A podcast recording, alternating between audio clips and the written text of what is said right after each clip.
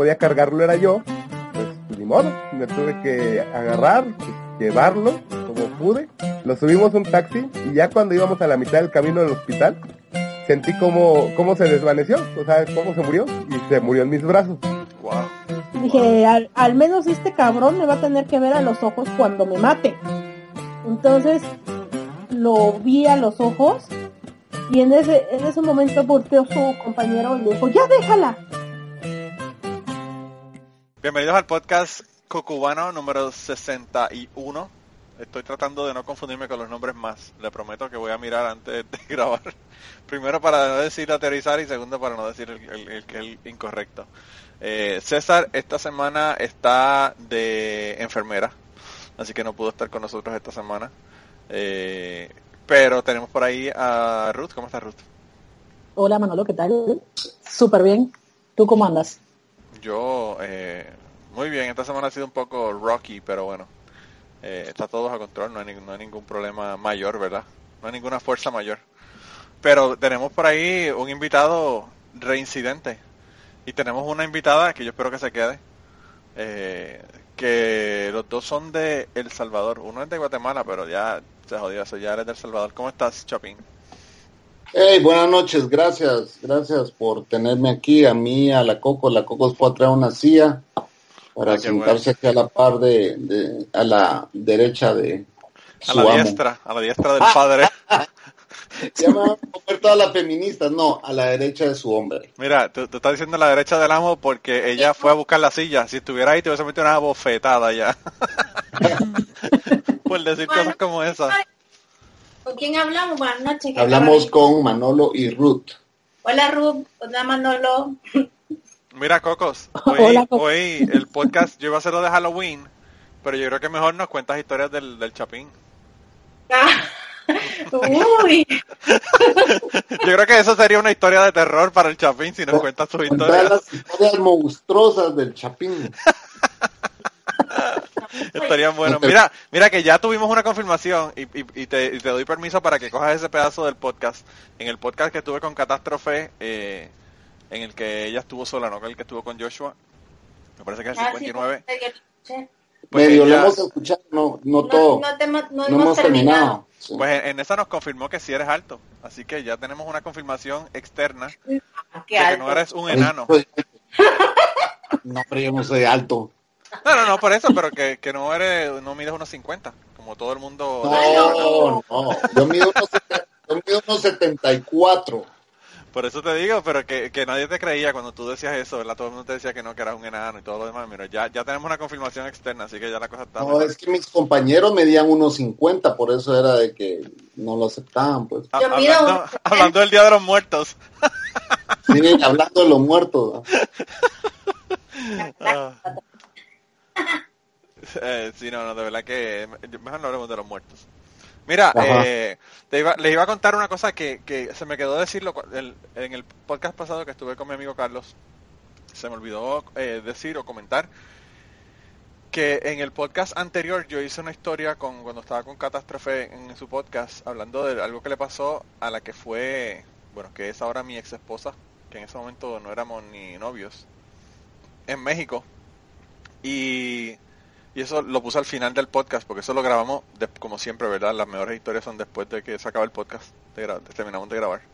Y lo puse, lo puse al final. Y en la parte de la historia, yo en una parte digo que estábamos comiendo y ya yo había pedido y me tuve que ir del restaurante. Y eh, hablé con uno de los compañeros y el compañero me dijo, no te preocupes, nosotros, nosotros pagamos tu comida, vete y haz lo que tengas que hacer, ¿verdad? Y entonces, eh, pues ese compañero fue Carlos Amador, que es el que estuvo en el, en el podcast anterior. Así que mira, mira cómo son, hablando que ustedes, ¿verdad? Allá en, en Dejémonos de Mentiras hablaron de las casualidades. Eh, yo hago la historia y en el próximo podcast eh, está Carlos haciendo, haciendo la grabación con nosotros, para que veas cómo son las cosas. Pero... Y por pura casualidad. No fue planificado. No, no, no, no, no, no, Carlos, a Carlos yo lo tenía en agenda para grabar, te digo que hace como dos meses. Por eso hago el paréntesis de que no fue planificado. Ah, no, no, claro, claro, no fue planificado. No, y entonces, y, y yo lo tenía hace como dos meses y no habíamos podido porque él tenía problemas. Le pasa lo mismo que te pasa a ti, Chapin, que le pasaba con los con los eh, con el sonido cuando tú tienes Skype y tú tienes otros programas para grabar y eso que te que te, que, que te confligen, te confligen los controladores, sí. Pues a él eh, aparentemente eso le pasaba con el suyo, entonces eh, se- me dijo que esperara que se comprara, se iba a comprar un iPad y se compró el iPad y grabó del iPad. Así que ahí, ahí fue que pudo grabar. Pero es interesante porque yo grabo ese, ese podcast, el de Catástrofe lo grabamos hace, qué sé yo, un mes atrás o algo así. Y entonces él me llama la semana antes de, de esta, semana pasada, hace una semana y media. Y me dice, mira, que ya puedo grabar y todo lo demás. Y, y yo digo, wow, qué, qué, qué casualidad lo trae con el pensamiento. No sabía si él iba a poder estar o no con nosotros porque yo le digo a la gente, los invito y me dicen que sí, perfecto. Y si después la persona no me dice más, como que no me... No sé, me da cosa seguir jodiendo a la gente, ¿verdad? Para que participen en el podcast. Sí, yo también. Yo, yo tengo una, una amiga que, que habíamos quedado de grabar el tema de, de, de rescatar perros. Ella es bien activista. De hecho, ella me consiguió a la bestia. Ok, Entonces, ella está bien involucrada en eso hasta, hasta el punto de que fue partícipe de la ley eh, en la ciudad eh, para eh, en contra del maltrato animal. Ok. Ella participó ahí como parte del consejo, ¿verdad? De, municipal. Sí. El tema es de que yo tres veces le dije, pues ya no más. ¿ah? Y siempre me dice, ah, estamos pendientes, estamos pendientes, estamos pendientes, pero nunca, nunca coincidimos, pues, ¿verdad? O sea, nunca me ha dicho que sí va a venir, pero yo ya no, sí como tú dices, ¿verdad? Dos, tres veces y después ya no, ya no digo más. O sea, Sí, sí, lo que pasa es que, o sea, yo, a mí me pasa lo mismo que a ti, o sea, yo no, no quiero que se sientan que es una obligación, ¿entiendes? Eh, si quieren venir o no quieren venir, yo los invito y por eso yo invito a la gente y si me dicen que sí bien y si no, pues mano, o sea, también, o sea, no hay ningún problema. Mi, ahora la que tengo en, en remojo, Ruth, que hablé con ella hoy, le dije, tenemos que grabar un podcast y me dijo, ah, pues te llamo mañana, así, de la, sin, sin pausa, ¿verdad? Sí. Eh, es mi tía, mi tía, mi tía que por cierto está acá en Estados Unidos. La que tiene Eh, los cuentos buenísimos. La que tiene los cuentos buenísimos. Me hizo como cinco y los perdí porque pff, estaba hablando con ella por teléfono. y no estaba grabando la conversación, pero se puso a hacerme cuentos de abuela, de mi abuela, que la gente dice que la genética no se pasa, pero sí se pasa, eh, porque mi hijo es Ah, igualito. sí, sí, sí se pasa. Claro que se pasa. Mi, mi hijo, mi hijo es súper criticón, siempre está burlándose de la gente y jodiendo, y así era mi abuela. Mi abuela. Ah, yo no sé, Bueno, yo no sé hay lo un- que... Hay un dicho que dice que si quieres saber cómo va a ser tu esposa en el futuro, mires a tu suegra. O sea, Así todo mismo. se pasa. Así mismo. Bien cabrón, bien cabrón. No, pues yo soy tranquila. Sí, Sí, hijo de tu mamá. ¿Y cómo es tu mamá? Es súper tranquila. Pero fue muy estricta en sus Ah, tiempos. sí, sí, sí, Ajá. pues sí. A, a- a la coco la amarraban a un árbol. Para que no saliera Eso- a la calle a, así a, a vagar. A- Esa es una buena amarrar. historia. Eso es una historia de terror hacia los niños. Como que- Aprovechando la época de Halloween, ¿por qué no? Sí. Sí. Y, y tú vives en el mero Panamá, Ruth. Panamá ciudad, sí, Sí. capital. Pues yo ahí, ahí me he hospedado en el Inter Miramar. Ajá. El Miramar. Intercontinental, sí. Sí, me, he- me he hospedado en el, en el Panamá. Eh, en el Continental también, que tienen un órgano en la entrada, no sé si todavía lo tienen, pero es, Sí, es impresionante. Me, he- me he hospedado en el Meliá Panamá Canal, no sé si todavía existe. ¿Es hotel todavía? Sí, todavía es Meliá. sí. Ah, Sí, o sea, lo que no, eso lo estaban vendiendo, lo que no sé si se mantiene con el nombre de Meliá. Sí, porque no les dio bola, te cuento, eh, les costaba mucho, fue una inversión muy fuerte y, y no, no llegaba a la gente. Sí, lo que pasa es que no está dentro de una de las playas principales en, la- en Panamá. No, y hay cocodrilos ahí en la playa, creo yo. O sea, Mira, pero cocodrilos hay hasta en Disney World, que se comió el nene aquel el otro día. también. También. O sea, que Es eso- a mí, a mí eh, mi esposa me decía, pero ¿cómo es posible? Yo le digo, mano, es que está en Florida. Florida puede haber un cocodrilo en el baño de tu casa. Bueno, Puede que un vayas al baño y lo encuentres. Aquí en Panamá, cuando vas al canal, eh, cuando llegas a Miraflores, que es la parte donde está el mirador turístico, hay letreros que dicen tenga cuidado con los cocodrilos. Sí, sí, sí, o sea, y, y que no se puede controlar, común. o sea, ellos caminan. El otro día vi un video que pusieron a alguien en Facebook que decía que estaba, era un cocodrilo cruzando la calle en, en Miami, así como si Yo nada. lo, yo lo vi ese video. Sí, sí, sí, o sea, yo decía, wow. y mi esposa, mi esposa me dice, ¿por qué no le pasan por encima? Yo le digo, ¿tú sabes lo que te, te, va, a, te va a hacer un, pasarle por encima a un cocodrilo? O sea, eh, Arruinas tu carro. si claro. tienes un carro normal, normal, a menos que tengas una, ¿verdad? Una, una guagua de todo terreno, todo terreno, algo así, pero si es un carro regular, olvídate que te jodiste. Bien brutal. Te jode Mira. la llanta automáticamente y la transmisión y todo. Sí, sí, sí, te jodo. Y por, y por debajo puede que te quede, puede que puede que te levante el carro y no pueda moverse el carro y tenga que abrir la puerta y tener el, el cocodrilo en la cabeza ahí en, en la puerta esperando para agarrarte la pierna. Aquí hay, hay gente que hacen tonterías de esas, ¿verdad? Pero bueno. Mira, eh, Sí. pues nada, esta, esta semana yo quería que nos contaran si tienen alguna historia de Halloween. Hay una historia que, como ya les dije, el Panther nos va a enviar luego y me, me están enviando todavía mensajes ahí por Twitter de, de que si todavía podemos aceptar historias y yo le dije que sí, así que si me envían otras las pongo al final. Pero pero de verdad que eh, eh, yo casi no tengo historias de, de Halloween, excepto una que yo pensé que era eh, lo máximo, ¿verdad? Yo, eh, cuando yo estaba en la escuela superior, me imagino que sería como un año antes de graduarme o dos, eh, me disfracé y me pinté la mitad de la cara blanca y la mitad de la cara negra. Y entonces me puse una peluca, pero súper larga, casi hasta por debajo del hombro. Y entonces me, vestí todo de negro. Y me aparecí, yo, yo tomaba clases de karate, de taekwondo. Y me aparecí en el, en el lugar que estaban haciendo una fiesta de, de Halloween, ¿verdad? Y entonces nadie me conoció, nadie sabía quién yo era. Y yo dije, wow, esto de verdad que está funcionando brutal. Nadie, nadie tenía idea de quién yo era. Y entonces eh, yo dije, bueno, pues cuando vaya para la, la fiesta de la, de la clase, ¿verdad? Que vamos a hacer de la clase de, de nosotros, pues me voy a poner lo mismo para que nadie me conozca. Y entonces eh, íbamos a casa de una amiga y la casa era como que en una cuesta. Y yo le dije a mi mamá, déjame abajo en la, en la cuesta, porque si ven el carro, obviamente van a saber quién es. Y entonces yo lo que hago es que subo y camino. Entonces yo, yo voy, mi mamá me dejó en la parte de abajo de la cuesta y comencé a subir la cuesta. Cuando llegué, cuando iba llegando me di cuenta que ya había unas cuantas personas en la fiesta y la chica que era la que estaba en la fiesta, ¿verdad? Que estaba, era la anfitriona de la fiesta. Eh, sí, yo no hago más que llegar y me dice, Manolo, ¿cómo estás? y yo le digo, y yo le digo, ¿y cómo tú sabes que soy yo? Y ella me dice, chica, es que ese caminar tuyo es tan, es tan distintivo que no, importa lo que te pongas, todo el mundo va a saber que eres tú.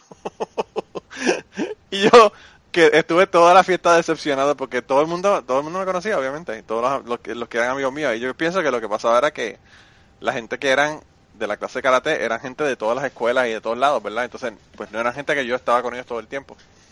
Pero pues toda la gente que, que eran de la escuela de karate, que no eran de la escuela de karate, que eran de mi escuela, pues todos sabían que era yo el, el que estaba ahí disfrazado, no importa el disfraz que tuviera.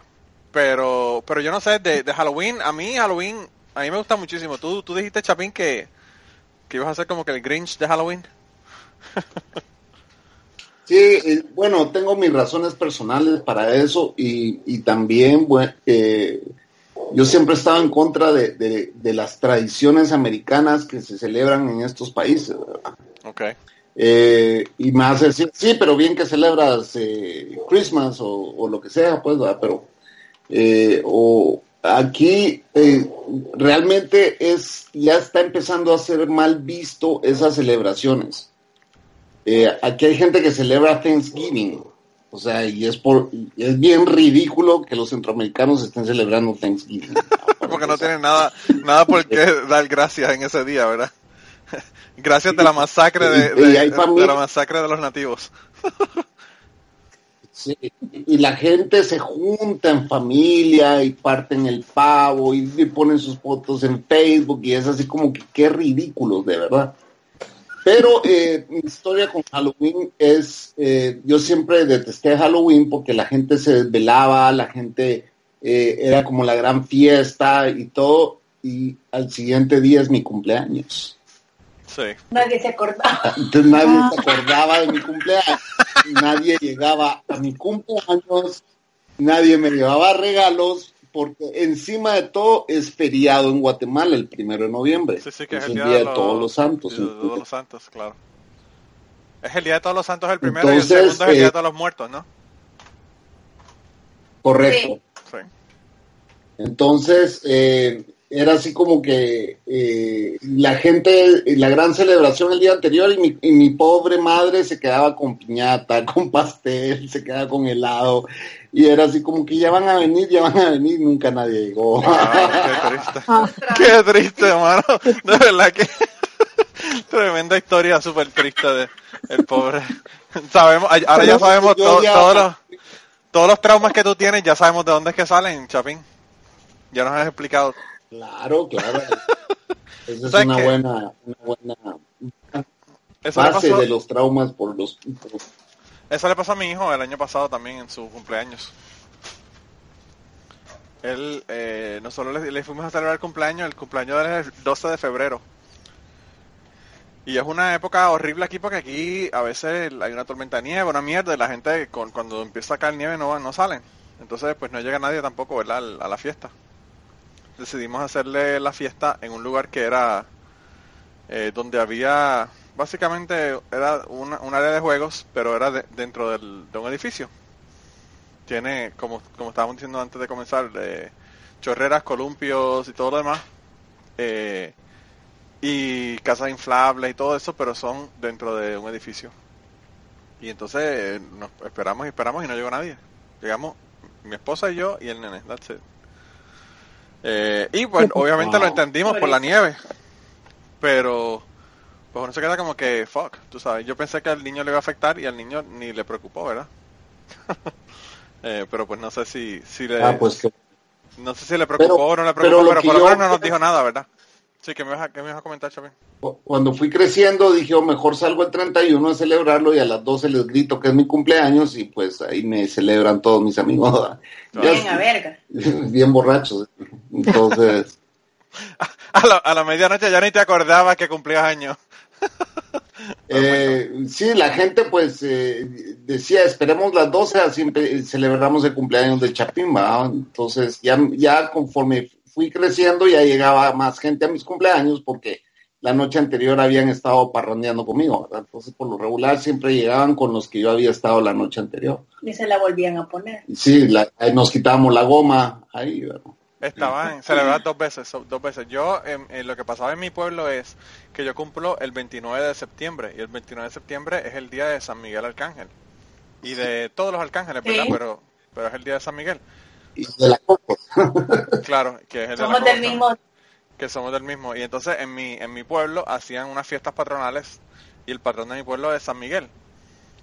Entonces, pues hacían las fiestas patronales que era de 10 días, comenzaban generalmente el fin de semana antes del día de, de ese de San Miguel y terminaban el fin de semana después. Entonces yo me iba para las fiestas a celebrar, que había música en tarima y toda la cosa. Y eh, celebrar el cumpleaños el día antes, cuando daban las 12, y regresaba esa tarde al próximo día de fiestas y lo celebraba de nuevo. Entonces lo celebraba dos días. Me pasaba como a ti, eh, Chapín. Claro. Pero, pero yo, fíjate, a mí, eh, el asunto de Halloween, a mí, a mí no sé, a mí siempre me ha gustado Halloween. Halloween eh, me parece interesante y a mí me ha sorprendido muchísimo porque Halloween, en Puerto Rico hay mucho pushback de las iglesias en contra de Halloween, que si es una cuestión pagana, satánica, 20 cosas. Y, y aquí en los Estados Unidos, después que yo me mudé, me he dado cuenta de que es todo lo contrario. Aquí en las iglesias es que hacen las fiestas de Halloween. No, en el caso de Panamá, la iglesia también está como muy en contra de, de la celebración de Halloween y hay tres iglesias que ahora el 30 de octubre hacen que los niños vayan disfrazados pero de santos, como dándole otro, otra connotación al, al tema de la fiesta. Sí, como que ahora ya se robaron el día. Ya, el día, el día de los, de los muertos y de los santos es por el, por el Halloween. ¿Tú sabes? Se quieren robar el de, el de antes Sí. también. Se roban el de antes y el de después. Qué bien. Yo de chico salía a trick or treat. O sea, yo y mis primos nos disfrazábamos y, y hicimos todo eso, pues el trick or treat. Y, y en Guatemala sí es, o sea, tú salías eh, a decir trick or treat Halloween, trick or treat Halloween y tocar las puertas de tus vecinos y te dan dulces. O sea, la tradición sí llegó a Guatemala. También Y sí se hizo y lo vivimos como... Pero lo más chistoso y que yo me, yo me moría de la vergüenza en Trick or Treat Halloween era que mi abuela decía, ah, yo no voy a dar, yo no voy a dar dulces porque me parece eso, no, eh, los dientes se pican y yo no le voy a dar a los niños dulces. Así que mi abuela tenía un palo de mandarinas y yo me moría de la vergüenza, de verdad. Y cortaba el montón de mandarinas y les daban mandarinas a los niños y los niños así, ¿por qué nos dan mandarinas? Decían todo y yo así, ay, qué vergüenza, qué vergüenza, qué vergüenza. Como siempre le presó, pobre. Tenía que salir el presa. Y para que te veas, Chapín, yo, yo doy mi vida por una mandarina aquí en Kentucky. aquí son malísimas. árbol de mandarinas Nosotros tenemos de mandarinas aquí. Sí, sí, que en mi casa. se arruinan. Se arruinan. Pues aquí yo tengo uno de peras que no puedo tampoco eh, dar abasto para regalarlas. Eh, pero pero mandarinas había en mi, en, mi, en mi casa también. Y en mi casa habían árboles de aguacate que es Sí. que no, que mi papá los tenía que vender porque le daba pena que se perdieran de tantos, de tantos que habían. Lo mismo nosotros. Nosotros lo regalamos, Manolo, porque le, le, le sacamos mil aguacates a los palos. aquí. Sí, sí, sí. Así es, así es en, en Puerto Rico también. Y nosotros teníamos dos. Bueno, y era, y era tan, eran tan y tan abundantes que el perro se los comía. Mi perro comía aguacates. Ah, la- la- Igual que la vez, aquí se los comen. yo- pero yo no pensé. claro, pero yo nunca pensé que un perro comía aguacate. Eso yo nunca lo he visto. Cagando ver. Mira, hablando de cagando verde, les voy a contar una historia de terror. el otro día estaba yo con el nene, eh, que el nene está en los Cub Scouts, ¿verdad? Que son los que van antes de los Boy Scouts. Y tenían una competencia en que ellos tenían que fabricar un, bote de vela y luego hacía, una carrera, ¿verdad? Con los niños de los Boy Scouts de su bote, ¿verdad? Y mi hijo ganó el primer lugar. Pero bueno, salimos de, la actividad y qué sé yo, y estaba súper emocionado porque había ganado el primer lugar y qué sé yo, y, en la categoría de todos los niveles, ¿verdad? Él está en segundo grado, pero había niños de primero, segundo, tercero y cuarto grado. Entonces en, en esa categoría ganó tercer lugar, en la categoría de él ganó primero. Y yo salí de ahí, estaba muriéndome de hambre porque yo había trabajado de noche y no había almorzado ni comido, ni comido nada. Salimos como a la una de la tarde, dos de la tarde. Y entonces yo, yo estoy, eh, ¿verdad? Eh, en el, en el autoservicio del restaurante, ¿verdad? Y me dan la comida. Y cuando salgo, voy saliendo del autoservicio, eh, mi hijo Peyton estaba al lado del bebé. Y mira para el lado y dice, el bebé se cagó, Alex se cagó. Y yo pienso que es porque le da el olor, ¿verdad? Y cuando yo miro para atrás, yo veo un océano verde de mierda con olas en el car del bebé. Y yo dije, anda puñeta. Y cogí y me, par me, me parqué, me estacioné inmediatamente en el mismo estacionamiento del restaurante. Y cuando fui para allá, estaban las dos manos y los dos brazos hasta el codo de mierda verde.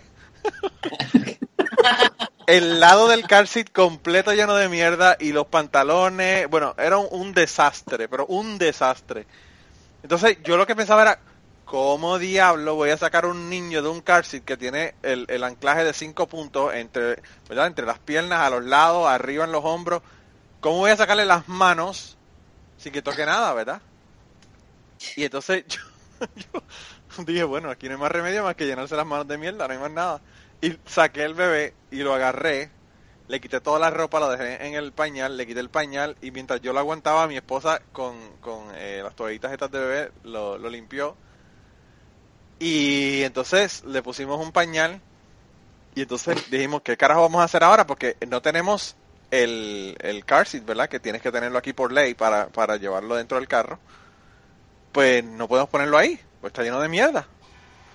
Y entonces yo le dije a mi esposa, bueno, eh, para el carajo, esto lo dejamos en pañal, ponemos todo eso en una, en una, en una bolsa de basura o algo, toda la ropa, todo el pañal, todas las toallitas, todo. Me limpié las manos como pude, ¿verdad? Porque eh, limpiarse manos de la eh, mierda de las manos realmente no es muy fácil. Y entonces le dije a mi esposa, "Bo- pon el, eh, el seat en la parte de atrás y yo me siento en el asiento de atrás, para por lo menos ir en el asiento de atrás, y tú guías hasta la casa y bueno, vamos para la casa y nos fuimos para la casa y no lo puse en el carro y no nos para la policía, pero yo lo que estaba pensando era si la policía me para, yo le abro el baúl del carro y le digo, mire, ¿usted cree que yo voy a poner mi hijo ahí en, esa, en ese montón de mierda? Pero la primera vez que me pasa y tengo dos nenes, el mío, el otro tiene ya ocho años, o sea que eh, siempre, aunque uno piensa que tiene experiencias con los hijos, siempre hay nuevas experiencias. Eh, así que eso para que para que sepa de lo que te estás perdiendo, Chapín. Pero, pero, sí, sí, sí, es una experiencia maravillosa eso. Pero...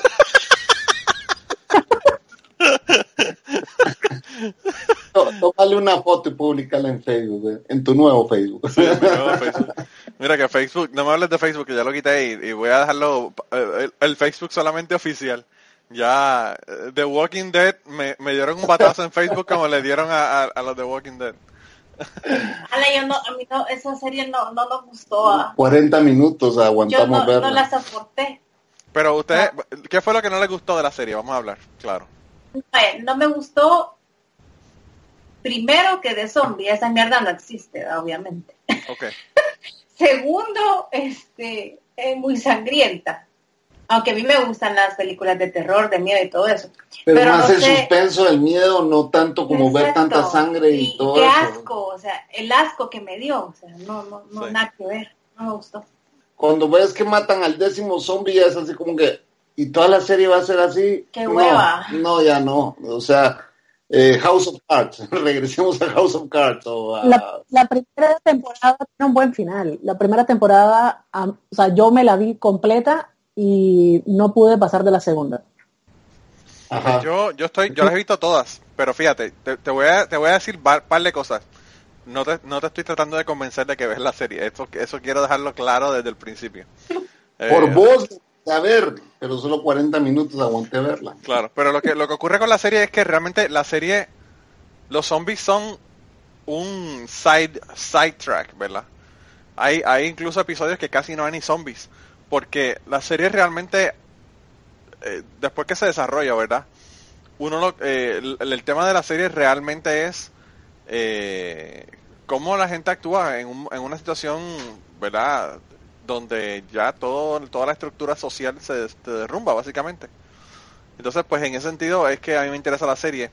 Lo que sí te voy a decir del último episodio eh, es que en ese último episodio, yo e incluso se lo dije a mi esposa, le dije, yo creo que este es el episodio que va a hacer que yo no deje, que yo no vea más la, la serie. Porque el problema que han tenido es que si ustedes creen que la serie es violenta en la primera temporada, la séptima temporada que comenzó la semana pasada es una cosa brutal, pero brutal. Eh, y yo por, por menos que eso he dejado de ver películas. La, pe- la película, por ejemplo, de Patriot, que yo no sé si ustedes la vieron, al principio comienza con una, con una escena de un asesinato. Y yo no, yo no pasé de eso. Yo duré como, en ese, en ese as- asunto, yo duré como 10 minutos de película y la, y la apagué. Yo dije, yo no puedo con esta pendeja.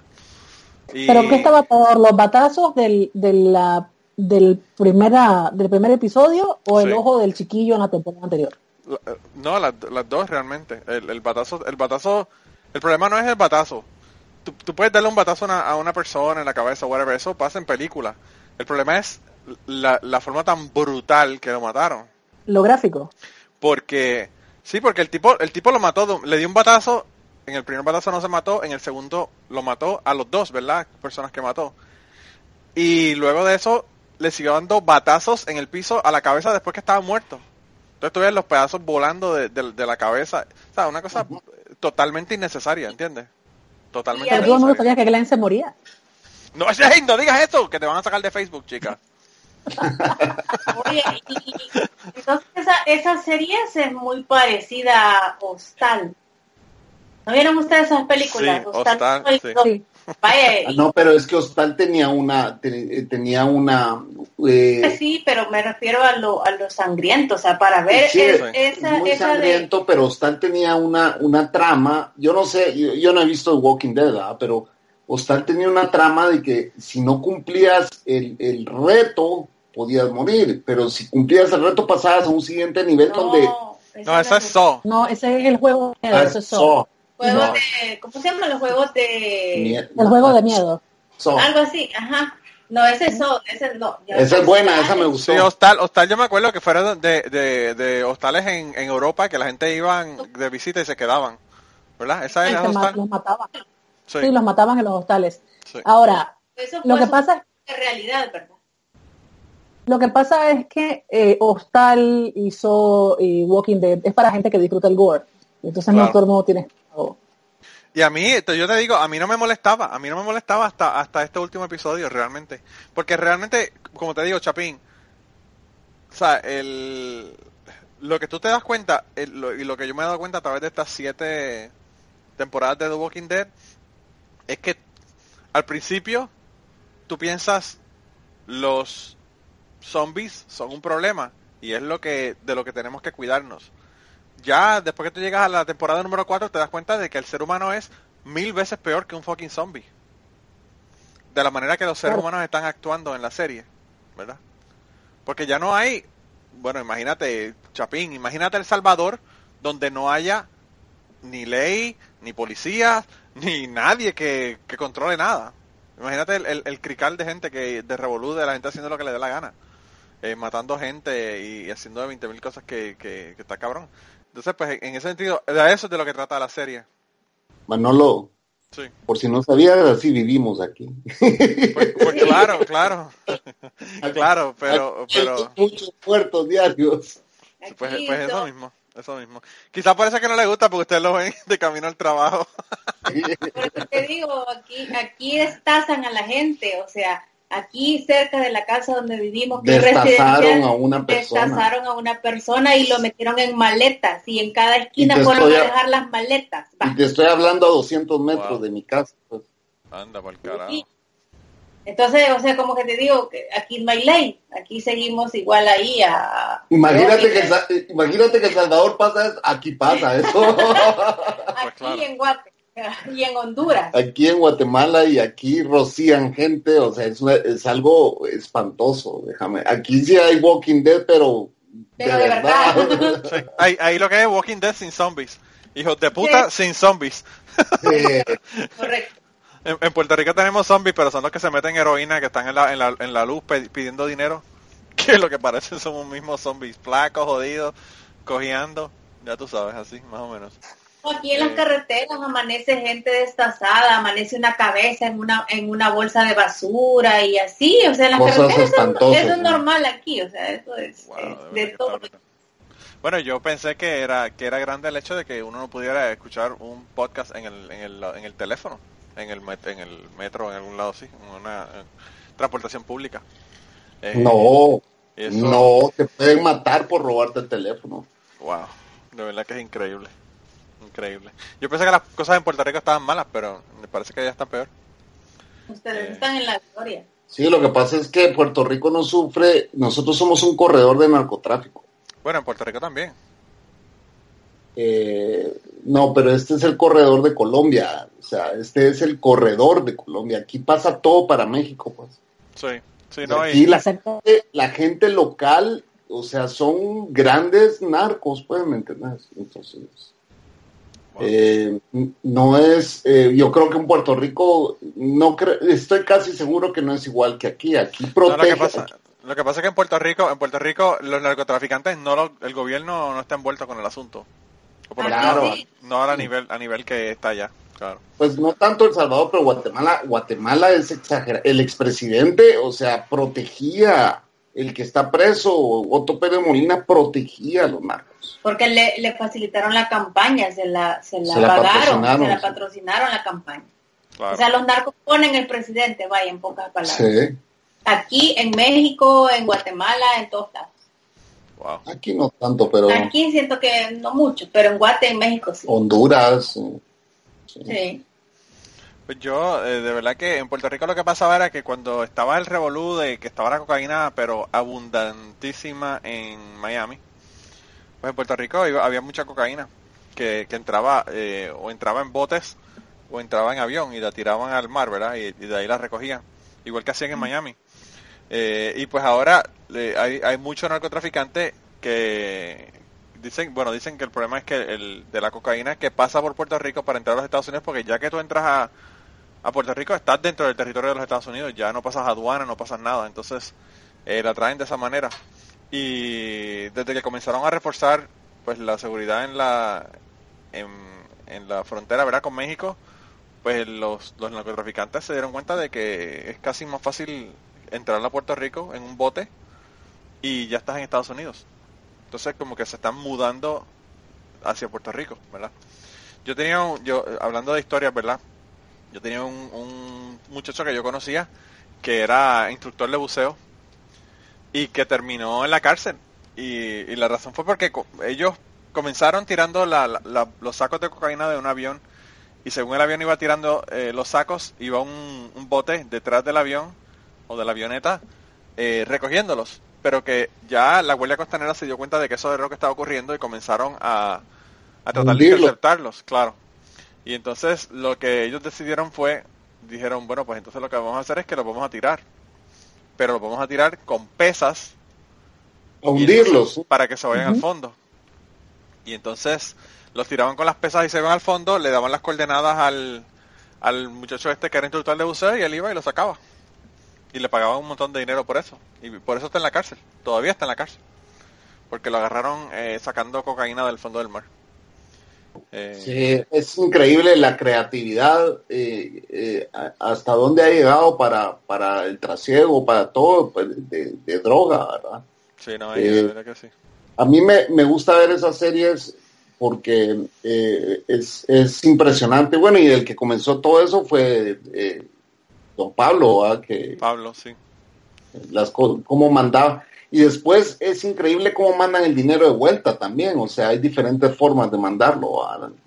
Sí, sí el- la serie, ¿tú ves la serie Narcos en, en Netflix? Sí, sí. sí. ¿Te gusta o no te gusta? No, sí, a mí me gustó. Ustedes dijeron que no, que, que, que, que por el actor eh, brasileño, pero el tipo hizo un papelón que a mí me encantó el papel que hizo. ¿va? Pues yo, Ajá. yo la vi, eh, o sea, yo quiero ver la segunda, segunda temporada ahora, pero a mí lo que me jodía era los acentos, ¿verdad? Que había gente que tenía acentos que decían que eran de Colombia y no era un carajo un acento eh, colombiano, ¿verdad? Y en ese sentido fue que no me, no me gustó, pero la, la serie es buenísima. El presidente colombiano es un actor mexicano. Claro, claro, claro, claro. Y entonces a mí, eh, aquí me criticaban en, en mi trabajo diciéndome que por qué eso me molestaba.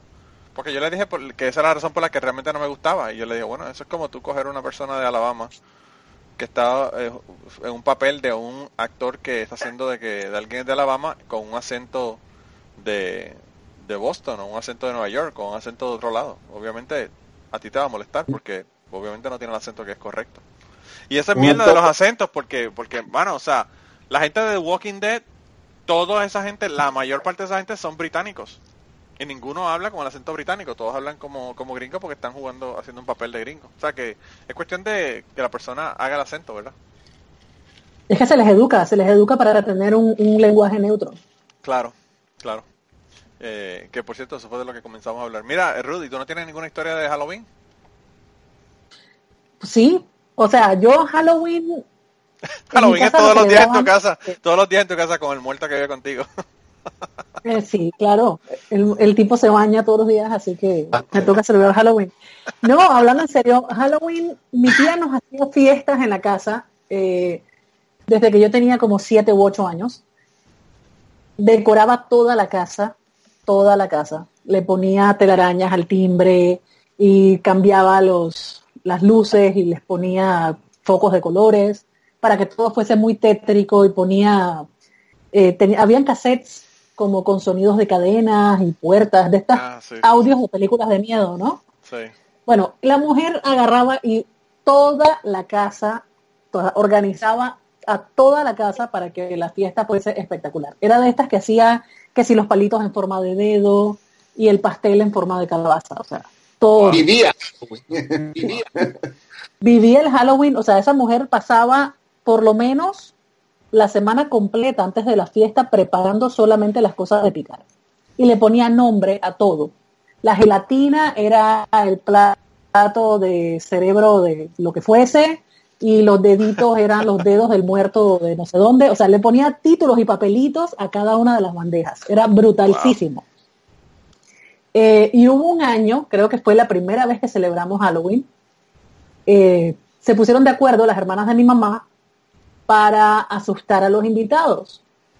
Y se fueron a comprar una máscara y una sábana blanca.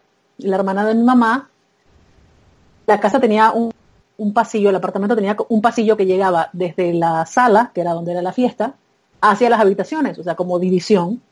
La hermana de mi mamá se fue al baño, la máscara que se puso, que era un Gasparín, y una sábana blanca, y empezó a caminar por el pasillo con todas las luces apagadas. Ah, Entonces, obviamente, obviamente no se le veían los pies porque la luz solamente alumbraba la máscara. Y una de las invitadas de mi hermana le dio un ataque de pánico, empezó a dar alaridos, alaridos, no eran gritos, casi se muere.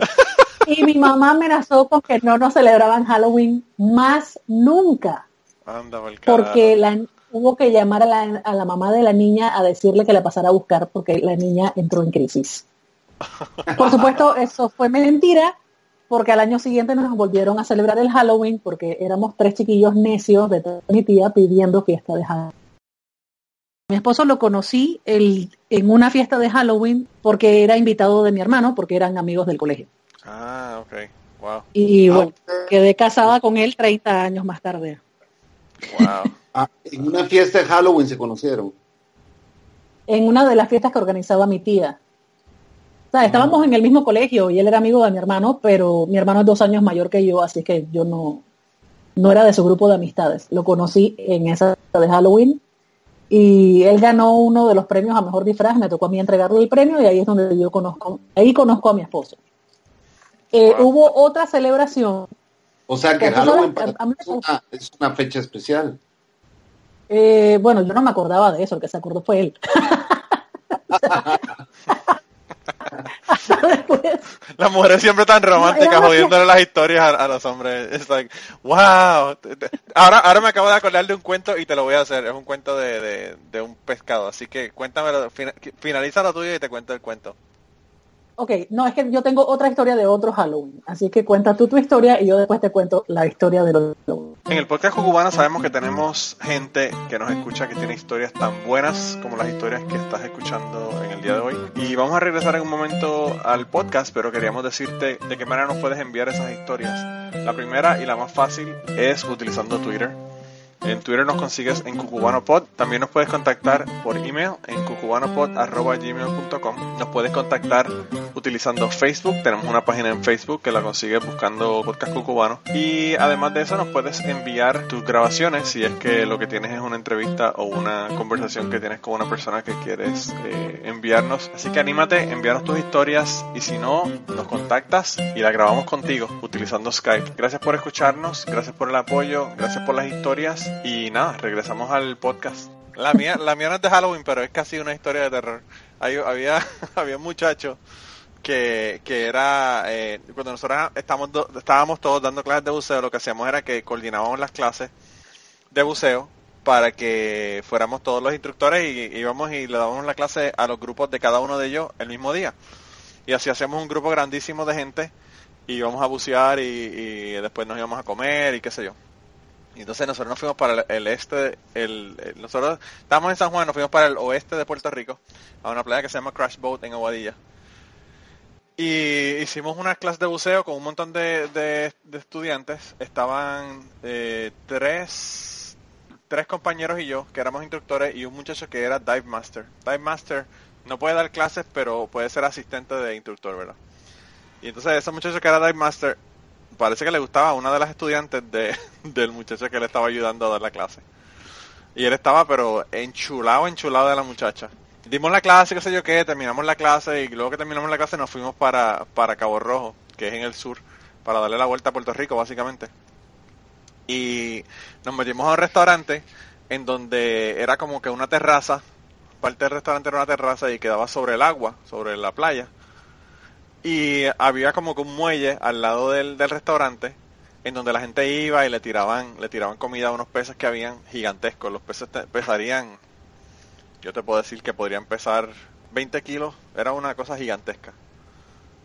Se podrán imaginar el tamaño de los peces cuando hay gente todos los días dándole comida, ¿verdad? Claro. eh, pues se la pasaban ahí, ¿verdad? Y entonces los peces eran casi casi la mitad de una persona o, o más de grande.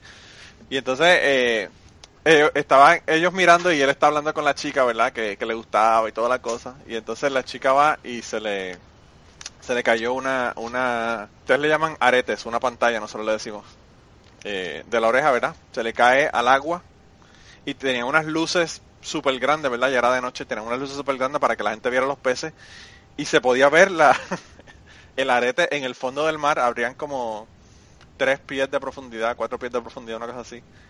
Eh, y él veía el arete que estaba en el fondo del agua, ¿verdad? Entonces, eh, el instructor de ella le dice, no te preocupes, yo, como, como yo eh, todavía tenía el wetsuit puesto, eh, yo voy y me, me meto ahí y lo saco. Y el muchacho este que estaba enchulado de la chica le dice, no, no, no, no, yo, yo, yo voy allá, yo voy allá, no te preocupes. Y entonces el, el muchacho se, se tiró al agua, estaba sin camisa y con el wetsuit solamente los pantalones, ¿verdad? Del, del wetsuit, que era un pantalón eh, wetsuit corto. La, la mitad de la pierna le quedaba expuesta. Y entonces el muchacho eh, fue a, se metió al agua, ¿verdad? Que le llegaba como hasta la cintura por ahí. Y empezó, porque como el agua se, se levantó la arena, no se veía ya dónde, estaba el arete. Y él empezó con el pie a tratar de sentir, ¿verdad? A ver si encontraba eh, el arete que estaba en el fondo. Y él busca, y busca. Y mientras él estaba buscando, yo le digo a mi, a mi compañero eh, instructor, le dice, dame acá de esa comida de pescado. y empezamos a tirarle comida a los pescados. Y los pescados pegan a morderlo, loco. Y ese hombre, yo no sé si es que le tenía miedo o, que realmente le dolía, pero el caso fue que los pescados comenzaron a, a morder a ese pobre hombre y ese pobre hombre cayó en un pánico y salió corriendo, ¿verdad? Él había encontrado algo que pensaba que era el arete, ¿verdad? Pero salió corriendo y se agarró de, de la, de la parte del muelle y levantó las piernas para sacarlas de fu- fuera del agua y se quedó ahí colgando y decía, ayúdenme, sáquenme, sáquenme, sáquenme de aquí. Y entonces nos- nosotros lo agarramos por las manos y por los brazos y lo alamos y lo sacamos de ahí, ¿verdad? Entonces él fue de lo más, este fue el, el- lo mejor de la, de la, de la historia. El muchacho va donde la chica a darle, a entregarle, ¿verdad? La- el arete de lo más orgulloso, ¿verdad? Porque había logrado conseguir la- el arete de la chica. Y él le da el arete a la muchacha y la muchacha dice, ese no es mi arete, ese no es, no es el mismo. Yo no sé cómo diablo él encontró otro, encontró otro que era diferente y la chica tan hija de puta, ¿verdad? Porque está cabrón. En vez de decirle sí, gracias, lo que le dijo fue, no, ese no es mi arete, ese es uno diferente. diferente. Y el tipo le desinflaron el globo al pobre muchacho y estaba él súper, súper jodido porque la tipa le, le dijo, y ya cuando íbamos de regreso para, para la casa, ¿verdad? Decía, esa cabrona, en vez de, en vez de decirme, mentirme y decirme que era el de ella, me tuvo que decir que no era el arete de ella. Él estaba totalmente ofendido porque la chica no le mintió, está cabrón. Al final, al final hizo el ridículo, ¿va? gracias a ustedes también. Claro, claro, sí, sí, Exacto. eso, eso fue el asunto. Eh, se, dio, cuenta la chica lo, lo, lo valiente que iba a ser el chico si salía con ella, con él, ¿verdad? Pero bueno, esas son las cabronadas que nosotros hacíamos cuando estábamos en la clase de buceo. Y, y eh, nosotros hacíamos- eh, teníamos un muchacho que era, que daba clases de jiu-jitsu, un señor mayor, eh, y él había trabajado con el Coast Guard. Y el tipo, el tipo realmente tú lo veías y estaba con todos los, los brazos tatuados cuando no se usaban sleeves, ¿verdad? Cuando los tatuajes eran de solamente de criminales, ¿verdad? los criminales eran los únicos que usaban tatuajes. Y él, eh, en una ocasión fuimos a un, eh, yo creo que esta historia ya la he contado, pero bueno. Fuimos a esa misma playa y había un muchacho que nos dijo que si queríamos que él no, nos, velaba el carro, que no le pasara nada por dos dólares, ¿verdad? Y entonces nosotros dijimos que sí, y él supuestamente nos veló el, automóvil, ¿verdad? Fuimos, hicimos las buceadas, cuando terminamos y ya estamos poniendo el equipo en el carro para irnos. Viene el muchacho y nos dice, mira, te velé el carro, este, tú sabes que son dos, dos pesitos, ¿verdad? Para que ustedes si me quieren dar dos dólares, qué sé yo. Y entonces el hijo puta compañero mío, que instructor, le dice, ah, yo no sabía, yo no me acordaba de ti, no me acordaba de cómo era tu cara. Y el que me dijo que me había dado el, que me había dado el carro fue aquel que está allí parado al lado de la palma. Había una palma de cocos, eh, de no de esta de cocos que estamos hablando, sino la de cocos de verdad. Eh, y entonces, sí, no destacó con de la otra. Eh, y era, y era el, el señor este instructor que era instructor de jiu-jitsu que parecía un matón, ¿verdad? Y entonces eh, él lo mira y dice, ¿quién es ese pendejo? Y el, el amigo, compañero instructor de nosotros le dice, de verdad que yo no sé porque yo, él fue el que me dijo, me vino aquí, me dijo que me había velado el auto y yo le di los dos dólares a él. Si tú quieres, ve a donde él y habla con él y quítale los dos dólares porque yo de verdad que no, no, no sé de verdad. Yo, él fue, él vino donde mí primero y yo le di los dos dólares a él. Y entonces él lo mira y dice, Nah, que se joda, que se joda, yo no quiero, yo no quiero dos dólares por no ir a, ¿verdad? Meterse consigo pensando que lo podía matar, ¿verdad? Y entonces nosotros fuimos, dimos la vuelta. Él ni sabía que nosotros habíamos hecho eso, el, el instructor este que al, al que le, le dijimos que le habían mandado, que le había dado los dos dólares. Dimos la vuelta en el carro, lo recogimos, se montó en el carro y nos fuimos. Y le contamos lo que habíamos hecho y él se murió de la risa. Y esa, esa fue la técnica de ahí en adelante para no darle nada de dinero a nadie. Eh, siempre que nos decían que el dinero, que por en el carro, decíamos, no, mira, él fue el que nos pidió el, dinero. Y nadie iba a joder con él, nadie iba a preguntarle nada al tipo. En Guatemala eso, se- eso ha llegado a ser un problema tan grave que ya la gente que cuida carros se, se adueñó de las, de las cuadras de- del blog completo, ¿verdad? Ah, ya, así- ya, eh, pelean por territorio de, de, de, telovelos.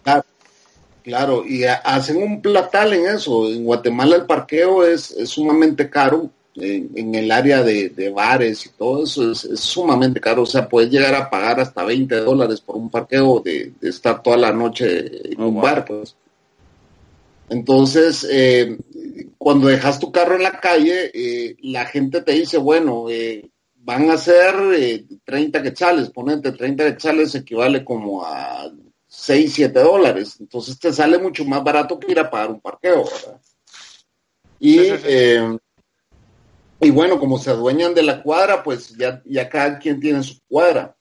Pero resulta de que muchas veces eh, te lo piden por adelantado. Te dicen que, que pagues por adelantado porque cuando salís ya salís muy bolo y ya no querés pagarles. Entonces, eh, y eh, el tema es de que cuando pagas por adelantado, muchas veces regresabas, encontrabas el vidrio roto, ya no tenías radio, y cuando les decías, te decían ellos, usted no pagó por adelantado, y adivina quién te robaba el radio.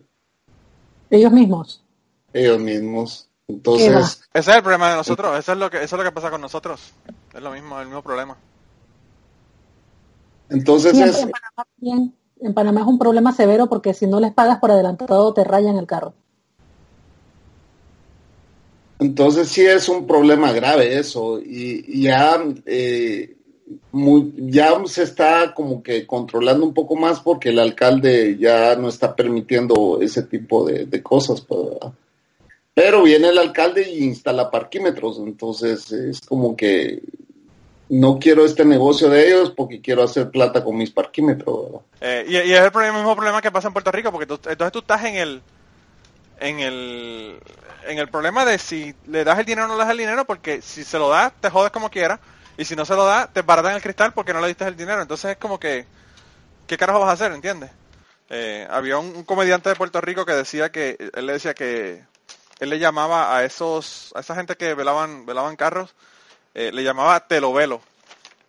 Pero que realmente su nombre verdadero era telovelo o vela como te les barato el cristal. Eh, y, y pues así, así mismo es. O sea, eh, te, te jodes como quiera, ¿verdad? Eh, y yo no sé por qué, pero habían incluso policías, policías estatales en, el, en la playa esa donde yo te estoy contando, y no hacían un carajo. Veían a la gente pidiendo dinero y no hacían un, un divino para, para no dejarlos que lo hicieran. Entonces, pues es como que si la gente, ni, ni los policías intervienen con ellos, pues quién diablos se va a meter con ellos, ¿verdad? Eh, Es que la policía tiene trato con ellos. Te dejo trabajar, pero me pasa mi parte. pues. Claro, probablemente sí, probablemente sí. En Puerto Rico, el- el- últimamente nos hemos dado cuenta de la cantidad de corrupción que tiene la policía en Puerto Rico. Que la gente se creía que la policía no, no había nivel de, corru- de corrupción y de verdad que la cosa es brutal. Eh, casos fabricados, eh, plantando evidencia a la gente, es una cosa brutal. De verdad. Mira, Ruth, pero me tienes que contar la segunda historia, que no me la has contado todavía. Ok, eh, cuando mandaron las preguntas para que yo contestara, hubo una pregunta que a mí me dio mucha risa porque decía algo así como si yo tenía favoritos o digo la paja maternal de que a todos los quiero igual. Ah, sí, sí, sí. Me dio sí. mucha risa porque me dio mucha risa porque yo soy la tercera hija de, de los hijos de mi mamá. De- después de mí hay un hijo, un hermano más que es 12 años menor. Y entonces todo el mundo sabe que mi hermano mayor es el favorito de mi mamá y mi mamá lo dice abiertamente. Hubo una vez un Halloween en que eso quedó como muy en evidencia, porque mi mamá salió a comprarnos los, los disfraces para Halloween y cuando regresó, no recuerdo cuál era el, el disfraz de mi hermano, pero tiene que haber sido cualquier cosa, porque si estaba incompleto, él se arreglaba para, para hacerlo completo. Y nos dijo a mi hermana y a mí que nuestros disfraces estaban en, en la habitación, no estaban en el cuarto, que los podíamos ir a buscar y que tenían, o sea, cada una en su cama tenía su disfraz. A mi hermana le compró un disfraz de Rainbow Bright y a mí me compró el disfraz del caballo. Te estaba tratando de decir algo, ¿tú crees? Con ese disfraz. oh, wow. Así que ese Halloween me tocó ser Starlight. Pero Wow. como a mí realmente esas cosas nunca me han importado, me causan gracia, de hecho, yo me fui por todo el edificio a pedir pastillas vestidas de caballo. Y entonces cuando me preguntaban, eh, yo decía que, que en Rainbow Bright el que se roba el show realmente es el caballo, porque sin el caballo Rainbow Bright no podría cruzar el arco iris. Y Estamos hablando de que yo tenía como nueve años. Ya estabas haciéndole, ya estabas haciéndole eh, análisis a, a tu desdicho. Exacto. Entonces, cuando le preguntaban a mi hermana, mi hermana decía, ah, yo no sé, pero yo quería el del caballo. Se convenció tanto de que mi personaje era mejor que ella después quería mi. Qué cabrona. Debiste haber sido abogada y no promotora de artista. Wow. Iba, ibas a una, a una, a un caso en corte y el, el juez se declara- te declaraba culpable a sí mismo. Decía, me han convencido que yo fui el que hice, cometí el crimen. Lo más chistoso es que hace unos días estábamos hablando con mi mamá de eso, precisamente porque, porque ella cuando hace el supermercado de su casa, o sea, ninguno, solamente mi hermano menor vive con ella. Ella hace el supermercado y ella compra el postre para mi hermano mayor. Entonces no pueden tocar el postre porque eso es para cuando mi hermano vaya a su casa a almorzar. Eh, la marca de café la compra en base a los gustos de mi hermano. Eh, si mi hermano está a dieta, le compra un menú aparte para que él vaya a almorzar a su casa, la comida de dieta, cosas así. Wow. Y entonces, sí, sí, sí. Está como que excesiva Eh, la es una cosa, definitivamente. Es una cosa muy chistosa. Mi hermano tiene 41 años recién cumplidos. No es ningún chiquillo y mi mamá le sigue haciendo súper. y no Wow. vive con ella. Él tiene un supermercado en su casa. Wow. Wow. Entonces, estamos hablando del tema. Ruth, mientras, mientras tú crecías, ¿eso te causó eh, un poco de, de incomodidad o algún... No.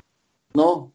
O No, sea, no realmente, o sea, como, como, como dije hace un rato, o sea, realmente a mí no, no fue nada que me causara complejos ni nada, porque yo siempre le buscaba la vuelta. Y hablando con mi mamá de eso, del favorito, el sultán, porque acá daban una novela que se llama El sultán, y mi hermano era igualito al protagonista, y nos estábamos riendo de eso, y mi mamá decía, no puede ser, o sea, ¿cómo, cómo así que yo te disfracé de caballo? O sea, en su cabeza ella ni siquiera se acordaba de eso. Y ya echando el cuento para atrás, y ya echando el cuento para atrás, se acordó que fue lo que pasó. Era 31 de octubre, ella no había comprado los disfraces, fue a buscar disfraces y solamente habían dos disponibles. Entonces compró lo disponible.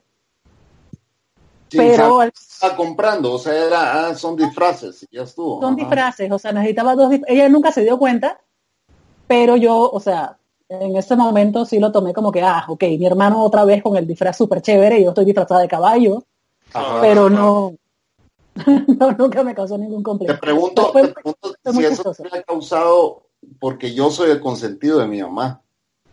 Y tú, somos- Para ver, para ver qué, qué efecto tuvo en tu, en tu hermana. hermano. en mi hermana, sí. Claro, claro, No. claro. Yo creo que depende de la personalidad. A mí realmente nunca me importó mucho. Eh, Claro. yo siempre fui medio roba show, Mi hermana sí le entonces afectó. no.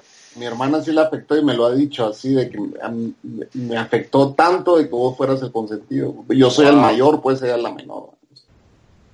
Bueno, en el caso de mi hermano, mi hermano también es el mayor, fue el primer hijo, el primer nieto, el primer bisnieto, el primer sobrino. Entonces, el mundo giraba en torno a él y es muy natural que él haya sido pues el, consentido por, por un año y medio antes de que naciera mi hermana. Y no, a mí realmente no. Al contrario, eh, para mí mi hermano durante mucho tiempo fue como, como la persona de la que podía aprender. Entonces yo me parezco mucho a mi hermano mayor. Eh, el gusto musical es muy parecido, tenemos muchos amigos en común y nunca me causó ningún tipo de complejo. Eh, simplemente era como muy obvio y me causaba gracia. Y a mi hermana tampoco, mi hermana también lo dice como chiste, como, ah, ya llegó el favorito. Y, se ríe de ese tipo de cosas. Eh, pero el cuento del Halloween sí fue como, bueno, ya quedaste en evidencia de que no te mataste buscando el disfraz de más nadie. Pero eso, eso Pero también es muy arreglarla- típico, muy típico eh, hispano. La gente, los hispanos, yo no sé por qué siempre dejan todo para última hora. Sí. Está brutal, Exacto. siempre, todo el tiempo es lo mismo. En Puerto Rico, hasta, hasta para pagar las contribuciones sobre ingresos, tienen hasta la medianoche, ¿verdad? Para pagarla. Y ese día esa gente trabajan extra y, y tienen a los empleados al frente con un sello de goma, eh, agarrando la- las co- las planillas de contribución sobre ingresos y, y el pago y ponchándolas y dándoles un recibo afuera en la carretera, porque saben que la gente lo deja para última hora. Mira, mira cómo es la, la cuestión. O sea, no solamente no solamente dejan la cosa para última hora, sino que ya es algo tan normal que acomodan para que la gente lo pueda hacer de una manera más eh, más fácil, ¿verdad? Claro.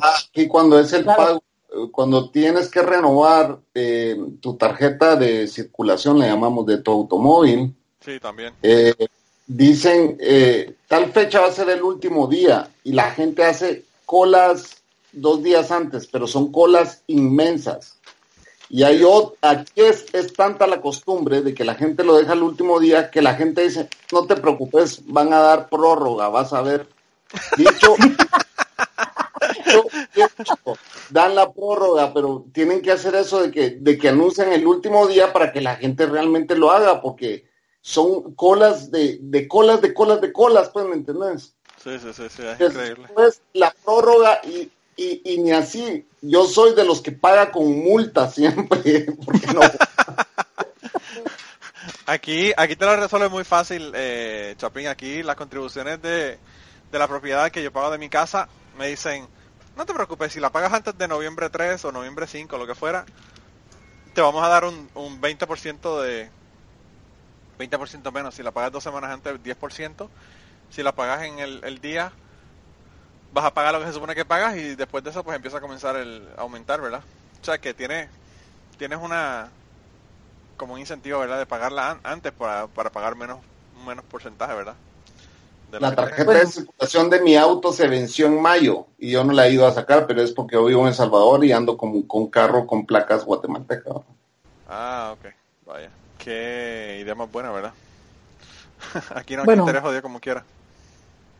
Eh, a mí me tocó ir a hacer el trámite ese, aquí se le dice placa, el trámite de placa por primera vez este año. Y, y los talleres han empezado a implementar eh, el hecho de que el, el que te hace el revisado del carro te hace todo el trámite de la placa para que no lo dejes a última hora precisamente. Porque la gente es así, o sea, llega el último día, están ahí desde las 5 de la mañana formando fila, pero no fueron durante todos los meses, el mes anterior para poder sacar la, la placa de circulación. Dan un mes completo para poder sacarla. Wow, y la gente llega el último día. Lo mismo Rico- pasa con las licencias, con el seguro social, con los impuestos, con, Con todo. todo, con todo. Coño, pues yo no me siento mal, ¿verdad? Porque es que en Puerto Rico es igual también. Y en Puerto Rico eh, todavía es peor porque en Puerto Rico te hacen una inspección del automóvil, ¿verdad? Para estar seguro que está eh, bien para, para moverse, ¿verdad? Dentro del, del país. Y a veces tú pasas por un negocio que están haciendo las inspecciones y tienen el mismo carro desde por la mañana hasta por la tarde. Lo que hacen es que ponen un carro eh, que pase la inspección eh, para hacer las pruebas de emisión y todo lo demás. Y entonces, en vez de, de, de hacerle las pruebas al automóvil de la persona que va, la hacen con ese carro que ya tienen ahí que saben que va a pasarlo. Y entonces le dan el, el, el- le dan el documento como que es del carro de ellos, pero no es, no es el carro de ellos, es, el- es un carro que tienen ahí que saben que va a pasar la inspección. Oh, wow. Sí. Está cabrón. Bueno, eso está peor, eso está peor que aquí. No, no, y entonces el asunto es que tú ves carros por la calle con- que botan humo por, por, por eh, ¿verdad? Mientras están pre- pre- prendidos. Y tú dices, ¿cómo ese carro con ese montón de humo pasó las pruebas de emisiones? Obviamente las pasó porque no fue el carro que pusieron allá para hacer la prueba. La prueba se le hicieron a otro carro que sí lo pasaba. O sea que en Puerto Rico, eh, en Puerto Rico le dicen el país del truco. Todo, todo tiene una forma de hacerlo. En Puerto Rico eh, eh, hay unas eh, ayudas del gobierno de asistencia eh, nutricional y ellos te permiten, te dan una tarjeta de, ¿verdad? Como una tarjeta de del banco para, para que tú vayas y pagues con ella en el supermercado y lo que la gente hace es que le dicen, mira, tengo esta tarjeta que tiene 150 dólares o la cantidad que sea, eh, te la doy, me das 125 o 100 y tienes 150 dólares para que la uses. Para que le den el dinero en efectivo para usarla en otra cosa, en cerveza o lo que le dé la gana. Eh, o sea que todo, todo en Puerto Rico es un truco brutal. Bueno, eso de cambiar eh, certificados o cuestiones así está pasando mucho aquí en Panamá con los venezolanos y las tarjetas de crédito. Se ofrecen a pagarte el supermercado con tarjeta a cambio de que tú les des el dinero en efectivo en dólares. Pero ya eso es un tema de economía internacional más que Es- más que juego vivo. Sí, en Venezuela hay escasez de dólares, entonces es. Claro. se están eh, ingeniando las formas. Yo en el hotel donde trabajo recibo a diario, recibo solicitudes de grupos, ¿verdad? Te voy a mandar un grupo de personas, pero son estafas, ¿verdad? O sea, por lo regular, pero te inventan el, el, el tema de, de la escasez de dólares en Venezuela, ¿verdad? te inventan ese tema que, que tú dices, ah, bueno, tiene sentido, ¿verdad? Eh, por eso es que, que, que está haciendo esto, pero en realidad es una gran estafa la que están haciendo. El tema es de que te, te, te llama esta venezolana y te dice, te voy a mandar un grupo, te dice, pero necesito contratar unas personas allá localmente y entonces me, me van a cobrar algo y necesito pagártelo a través de una tarjeta de crédito, te dice. Ah, ok, dice, ¿verdad? ¿Y cuánto es lo que esta persona te va a cobrar? Entonces, para ver si lo, si lo cargamos como un servicio de hotel. Son 15 mil dólares. eh, la cuenta de hotel son 2 mil dólares y ellos pretenden, pretenden que le des 15 mil dólares a alguien X y que te lo van a cargar una tarjeta de crédito que seguramente es una clonación, ¿me entendés? Claro, claro.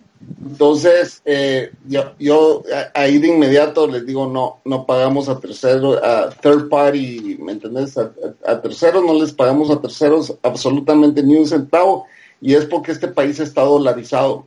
Pero mira, eh, yo creo que ya estamos casi llegando aquí al final del, del podcast. Eh, y quería darte las gracias por estar conectado con nosotros porque yo, fíjate, eh, pensé que íbamos a hacer solamente Ruth y yo y, y te, les mandé un mensaje, lo puse ahí para que, para si quieren conectarse y qué bueno que te pudiste conectar. Hey, gracias por tenerme aquí, claro, gracias. Eh, siempre sabes que aquí la invitación es abierta todo el tiempo para cuando quieras venir puedas darte la vuelta por acá. Igualmente en TDM. Sí, yo lo que pasa es que a veces cuando tú estás, yo estoy, eh, yo- cuando yo trabajo de día, me tengo que levantar a las 3 y media de la mañana, eh, cuando llego a casa a las 5 y me dicen que para grabar a las 6 o algo así, o a las 7, ya esa hora casi de acostarme. Estoy como, estoy, estoy viejo ya. Bueno, Ruth, estás cordialmente invitada a mi podcast. Muchas gracias.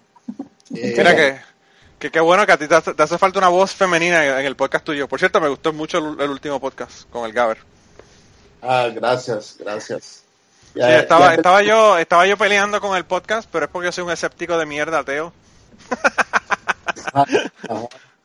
Pero, pero me gustó mucho, me gustó mucho de verdad.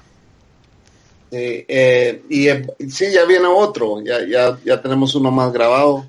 ¿Con el Gaber o, o, o con No, el solo periodista yo. Ok, vaya.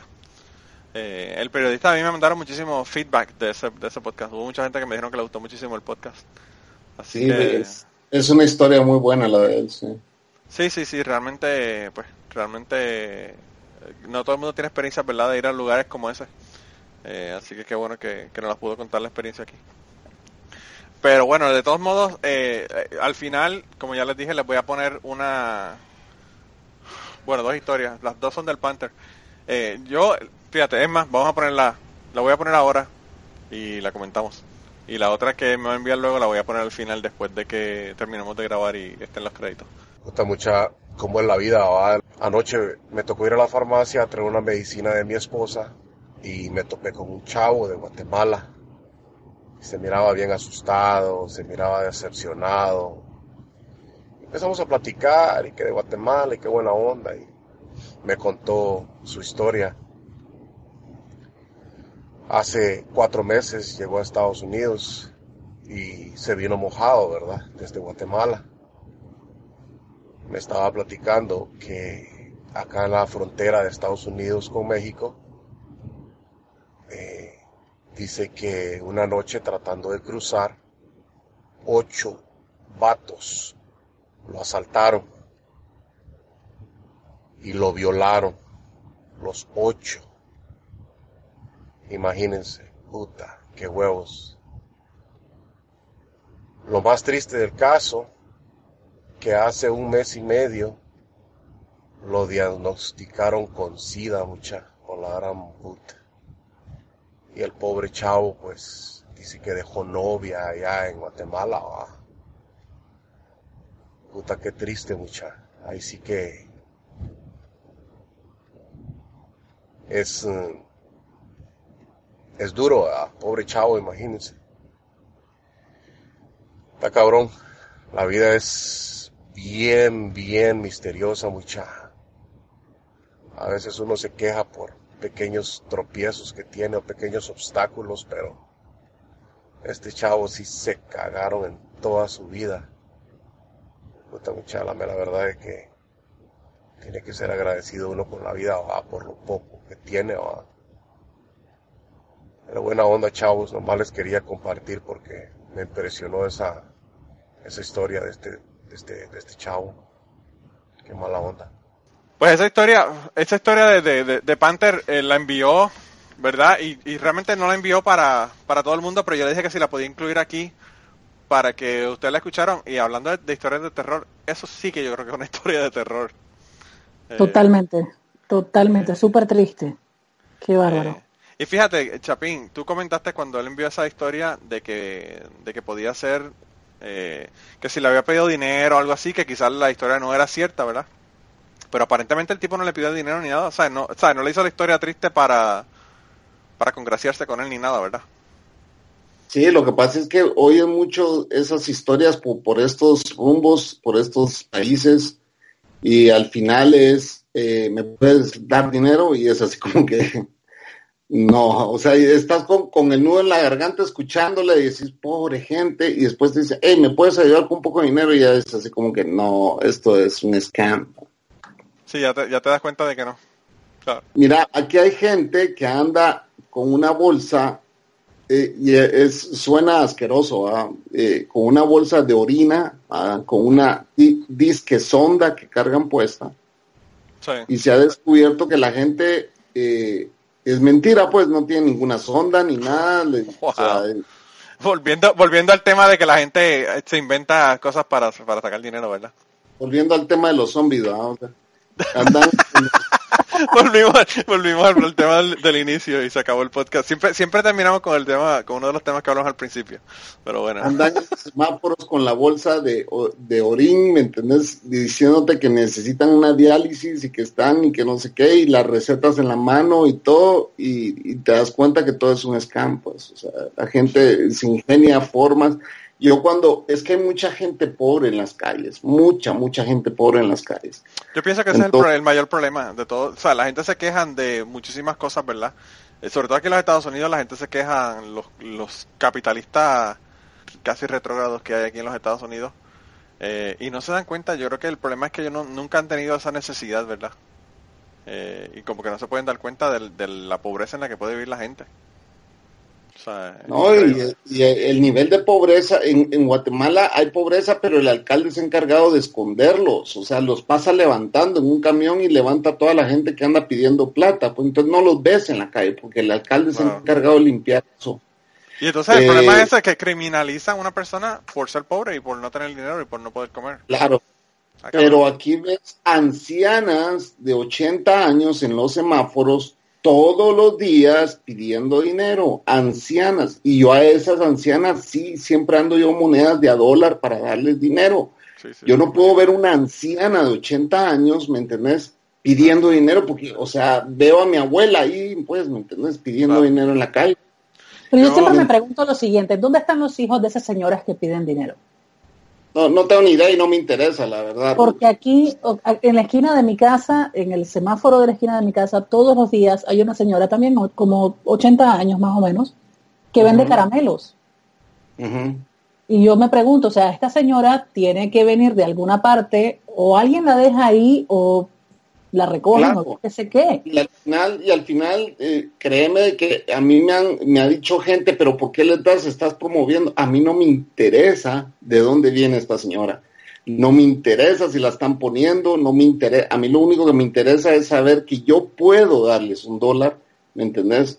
Claro. Y que la señora, si, si es real o no es real, ya es cuestión de ella, ¿me entendés? Solo a mí me rompe el corazón ver a una anciana. Yo te puedo ver mamás con 10, 3, 4 niños en cada brazo, que yo eso no, no, eh, no les doy, pues, ¿me entendés? Pero fíjate. Chapín, Yo- una vez, cuando, cuando- hablando de la historia de cuando fui, ¿verdad? Que hablé hace dos semanas atrás de cuando estaba en México, eh, el, el primer día que yo llegué a México, que estábamos un grupo, ¿verdad? Y nos fuimos a una barra y qué sé yo, y nos dimos par de tragos, comimos y íbamos de regreso. Cuando íbamos de regreso, ya eran como las 2 de la mañana, 3 de la mañana, una cosa así, íbamos para el hotel de regreso. Y yo veo a esta niña que me pide dinero. Una niña que tendría dos años, tres años, una cosa así Y la mamá sentada en ahí cerca, sí, a sí, las eso se 3 ve. de la mañana, claro. Y entonces yo yo la veo y le digo, ¿y dónde está tu mamá? Entonces ella me señala y había una caja vieja sentada. y estaba la doña en la caja ahí.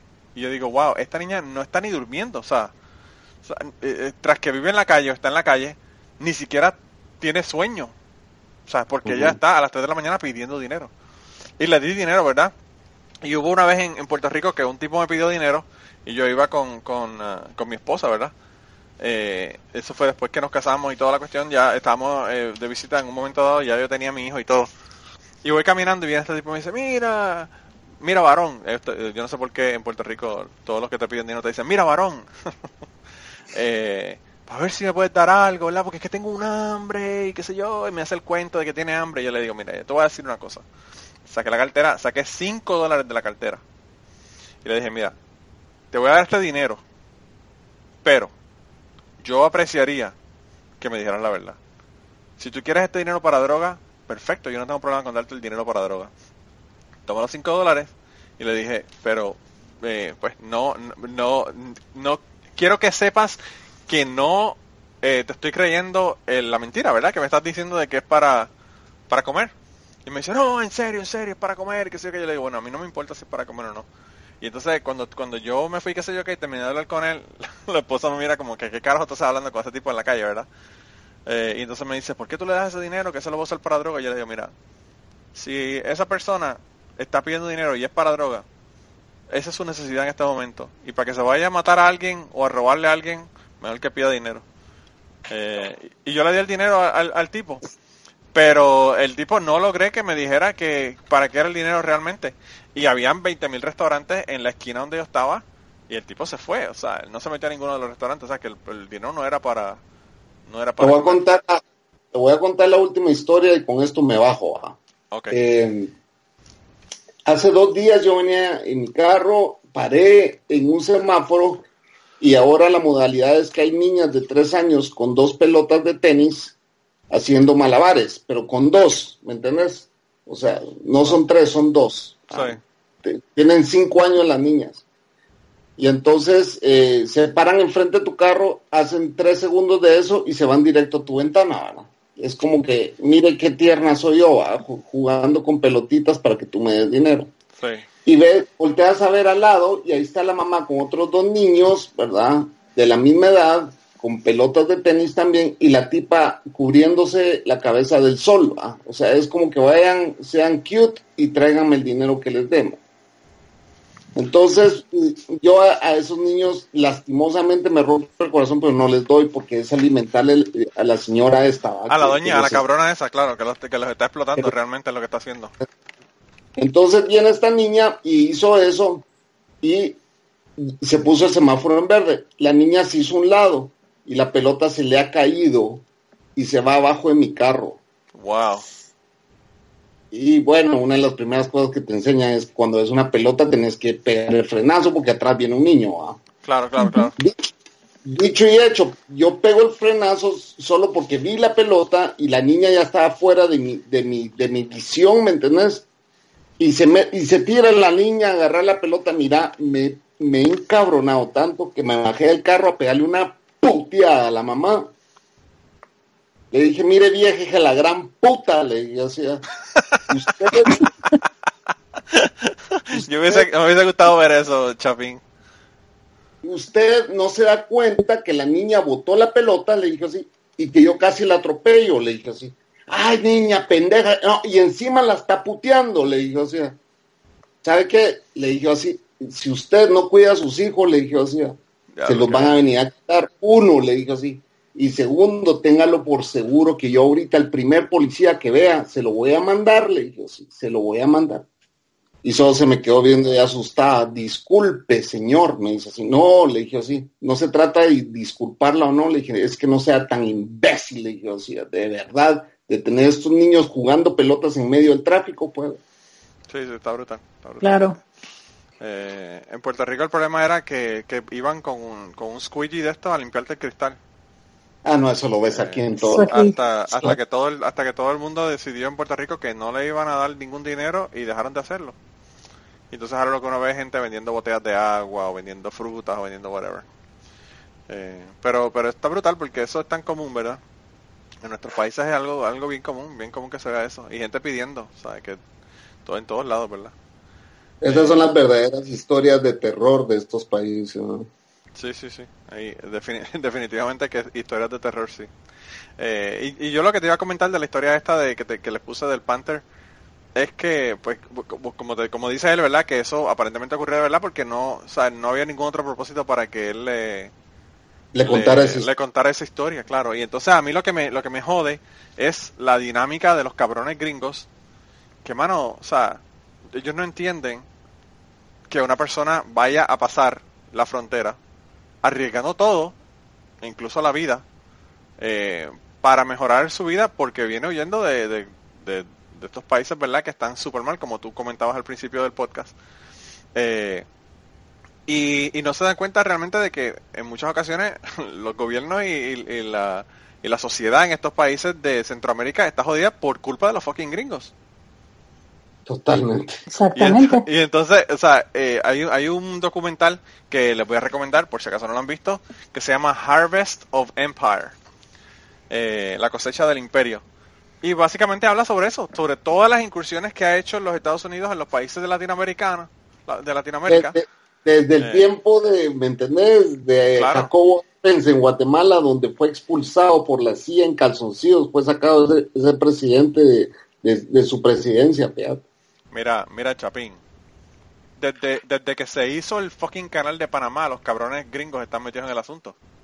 Sí. Porque tú sabes, Ruth, que los gringos básicamente consiguieron el canal de Panamá para, para darle apoyo a Panamá que se independizara de Colombia. O sea que desde esa época están jodiendo. Fue robado a Francia, ¿no? Se Claro. lo robaron a Francia, exactamente. Y pues, firmaron un tratado donde dice que en el momento en que ellos consideren que el canal está amenazado, tienen toda la autoridad de regresar a las bases en Panamá y Claro. tomar cartas en el asunto, independientemente de que ahora esté dirigido por panameños. claro. Muy Y sabrás, sabrás, Ruth, que esto lo estamos diciendo para que después ustedes vean que en Cucubano no se aprende nada, cabrones. No les vamos a durar toda la vida. Pero no, en serio, en serio, o sea, la, la, la- las penurias que tiene la gente para llegar a este país, para que después venga un cabrón como Donald Trump, ¿verdad? Y diga las cosas que está diciendo. Que por cierto, le rompieron la, la estrella de, de Hollywood al cabrón. Sí.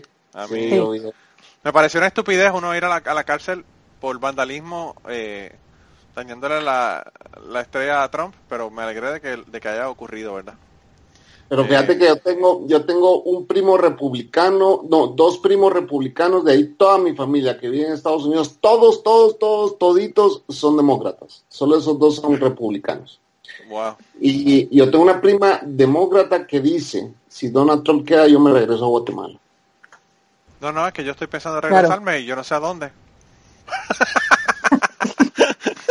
iré para Costa Rica o para Panamá, Panamá, para algún lado, porque de verdad, ya yo le dije el año pasado, en el podcast pasado a Carlos que, que si me tenía que mudar para algún lado me, mudaba para Costa Rica porque me gusta mucho. Pero, pero fíjate, es, es interesante y, y está cabrón porque, o sea, hablando de historias de terror, ¿verdad? Yo creo que esa es la, la, la peor historia de terror que podemos contar en el podcast del día de hoy. Eh, las elecciones y puede que ya, ya se acerca el día, ¿verdad? Veremos a ver qué pasa. Yo creo que no va a ganar, pero yo creo que No, de todos modos vamos a estar jodidos, no importa quién gane.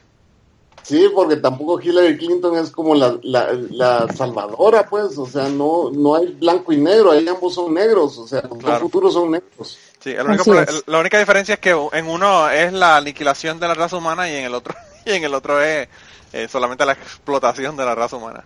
Votación de la raza. En, en la gente de Saturday Night Live dijeron que eh, en- pusieron a Hillary, ¿verdad? Y a, y a Donald Trump estaban haciendo de ellos, ¿verdad? En el debate. Y en un momento de la que muchacha que estaba haciendo de Hillary dice, por favor, yo les pido que ustedes voten por la republicana, voten por mí, por favor.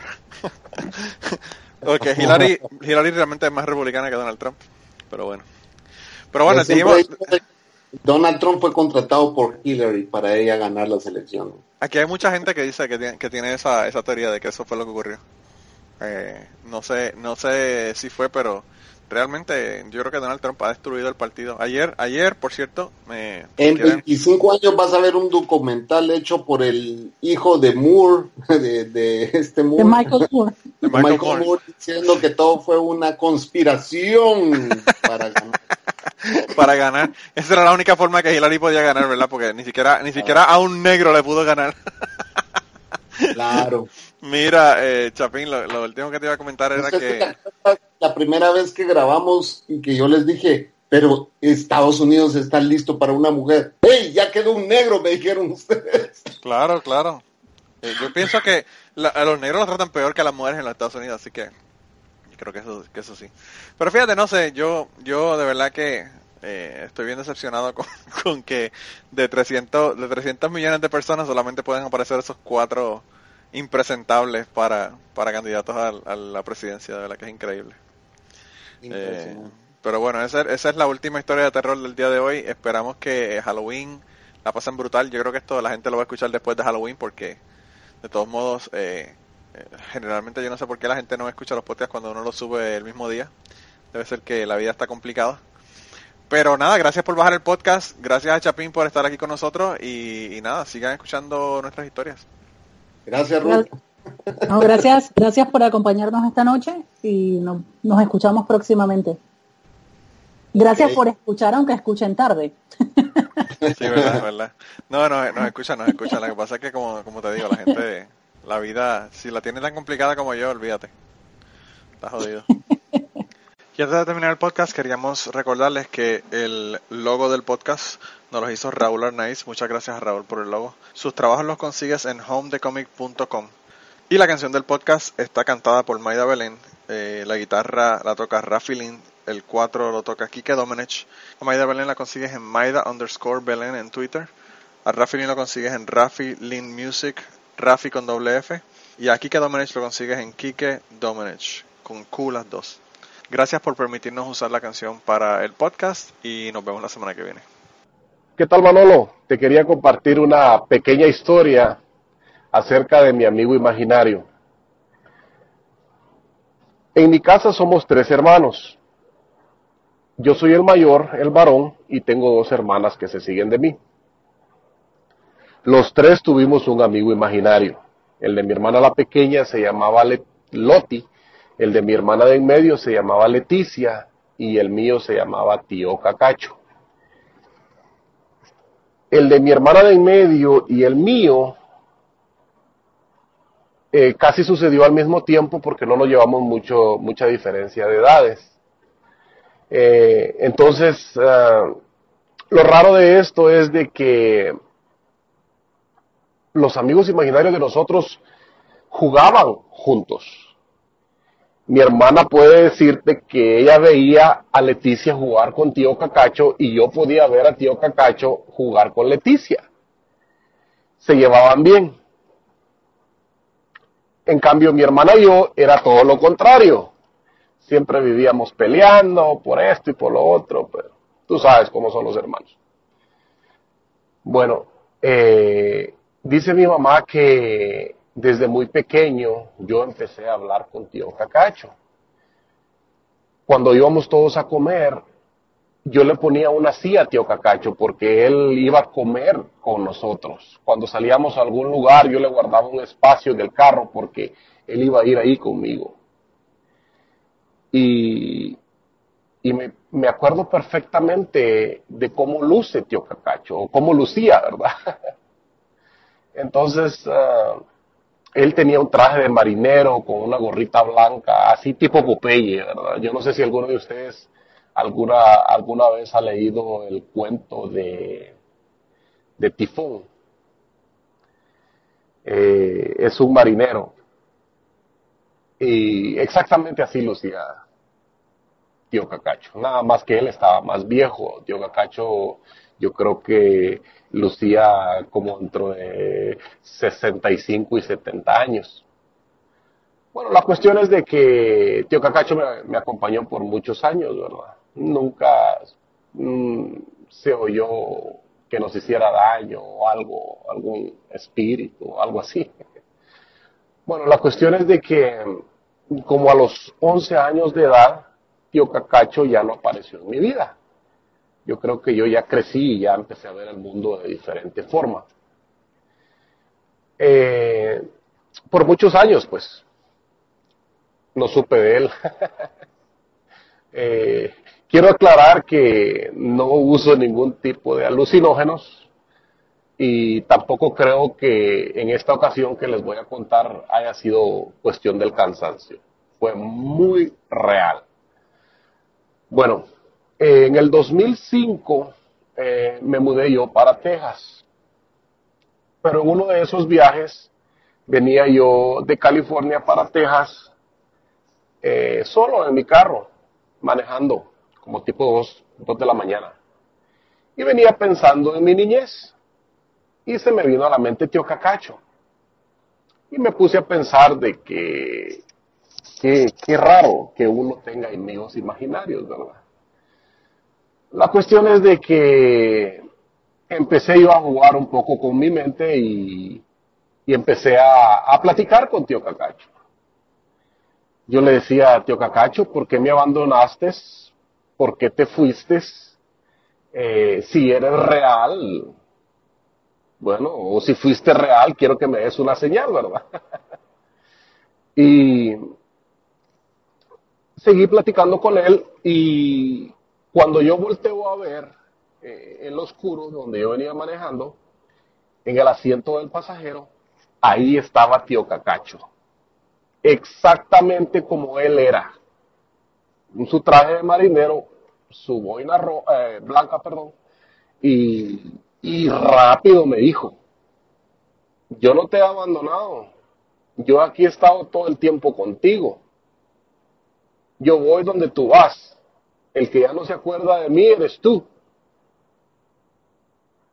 Y rapidito paré el carro, me salí de la carretera, por supuesto, paré el carro, me salí del carro asustado, todavía me pongo erizo.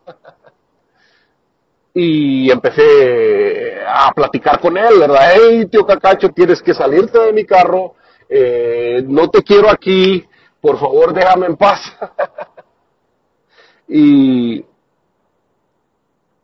esperé un momento allá afuera, ¿no? Yo todo tembloroso y sudando y con miedo y porque nunca me había pasado algo así durante tantos años, ¿verdad? Y cuando yo regreso al carro, volteo a ver al asiento del pasajero y ya no estaba tío Cacacho. Pero es una experiencia real, eh, porque yo lo viví, eh, eh, él estaba ahí, yo te lo puedo asegurar. Y nada más es una pequeña historia de algo, no sé, paranormal. Pero bueno, era todo, Manolo, lo que te quería contar. Muy buenas noches. Y esa es la historia de Panther. También la tuitera nos envió una historia, pero la historia que nos envió nos la envió en un email. Así que yo lo que hice fue que le pedí a mi hermana que leyera la historia de ella. Y bueno, esta, sale que es mi hermana, realmente no es una historia de ella, es una historia de la tuitera. Así que espero que la disfruten. Una noche, cuando tenía alrededor de 12 años, mis hermanas se pusieron a ver una película que yo jamás había visto. Yo tenía muchos sueños y decidí irme a dormir. Al rato de estar dormida me dieron ganas de ir al baño y para ir al baño desde mi habitación debía pasar por la sala donde ellas estaban viendo la película. Me levanté de mi cama y me quedé parada junto a ellas viendo una escena de la película y les pregunté que de qué se trataba. Y ninguna me contestó. Insistí en preguntar, pero me ignoraron. Por lo que me molesté muchísimo y me fui a mi cuarto. Al acercarme a mi cama, me recuerdo muy bien haberme visto acostada ya en la cama, pero tomando en cuenta la molestia que llevaba, no le puse reparo y me acosté sobre mi yo que ya estaba metida en las sábanas. A la mañana siguiente yo seguía molesta con mis hermanas y me preguntaron que qué me pasaba. Yo les narré todo lo que había pasado y aún les narré la escena de una película que, como repito, no había visto. Mientras hablaba, ellas solo se miraron entre sí extrañadas y con miedo y me dijeron, te juramos que tú no te levantaste, estuviste dormida todo el tiempo. Desde ese día muchas veces me descubro como si en la noche hubiese salido con zapatos puestos y todo. O recuerdo haber visto o estado en lugares y eventualmente resulta que en efecto pasó lo que yo recuerdo. No sé si eso será desdoblamiento pero ya llegó el punto que no necesito estar dormida para que suceda y tampoco es algo que controlo.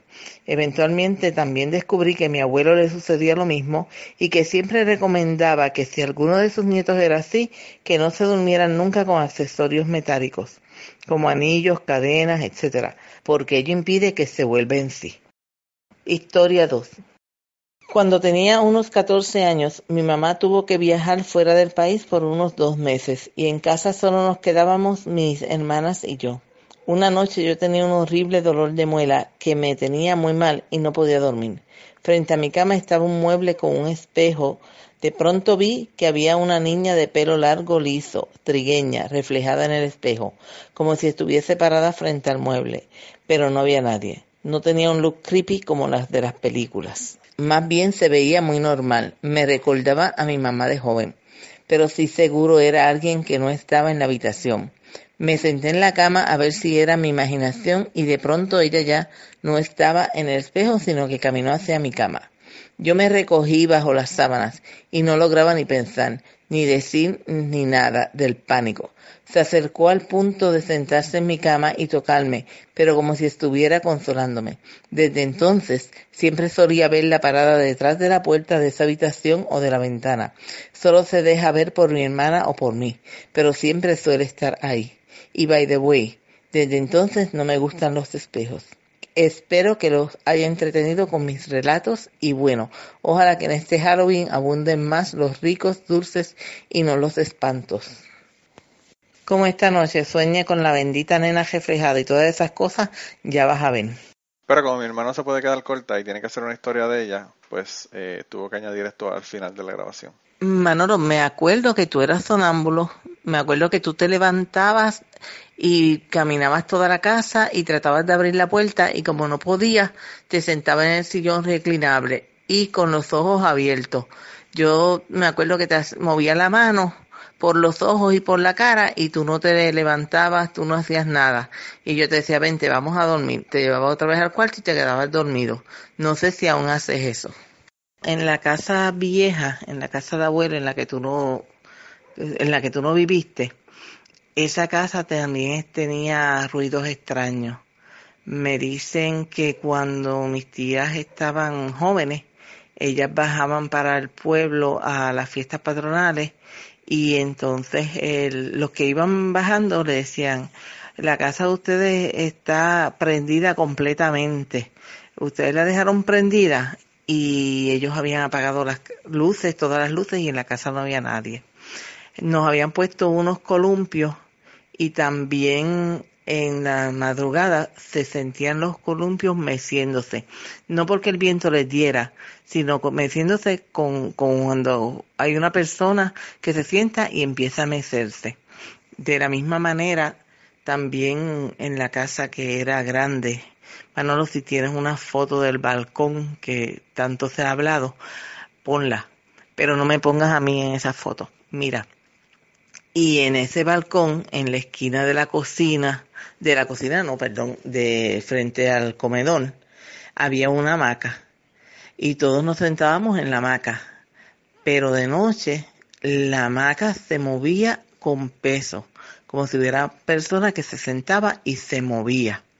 Otra de las cosas que eso sí yo me acuerdo haberlo oído era que nosotros estábamos todos en de las pocas veces que, me, que nos dejaban quedarnos en casa de abuelo eh, se sentían cadenas se sentían como que iban arrastrando las cadenas como bien sabrás nadie se levantaba a averiguar qué era lo que estaba pasando pero pasaron unas cuantas cosas en, en esa casa que quizás nuestras tías te pueden contar mejor. Bueno, Ruth, eh, el momento más triste ha llegado, como decía un programa de televisión. De- así decía Menudo Manía. Ah, Menudo Manía sí era. No me acuerdo qué programa de televisión era. No me acuerdo qué programa era, pero me acuerdo de que decían eso. Era una canción, ¿no? Que cantaba la canción, ¿no? Es que lo dijiste y, y por alguna razón mi cerebro reaccionó con la música de la, de la cancioncita. Yo tenía como cuatro años. Sí, era como una canción. No me acuerdo que, cuál era la canción, pero decía que era como que el momento más triste ha llegado. Una mierda así. No me quiero decir adiós. Esa misma. No puedo creerlo.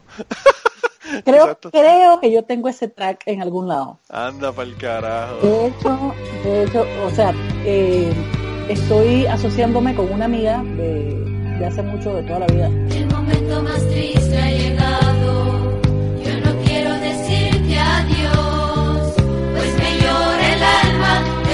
pensarlo, es solo decir.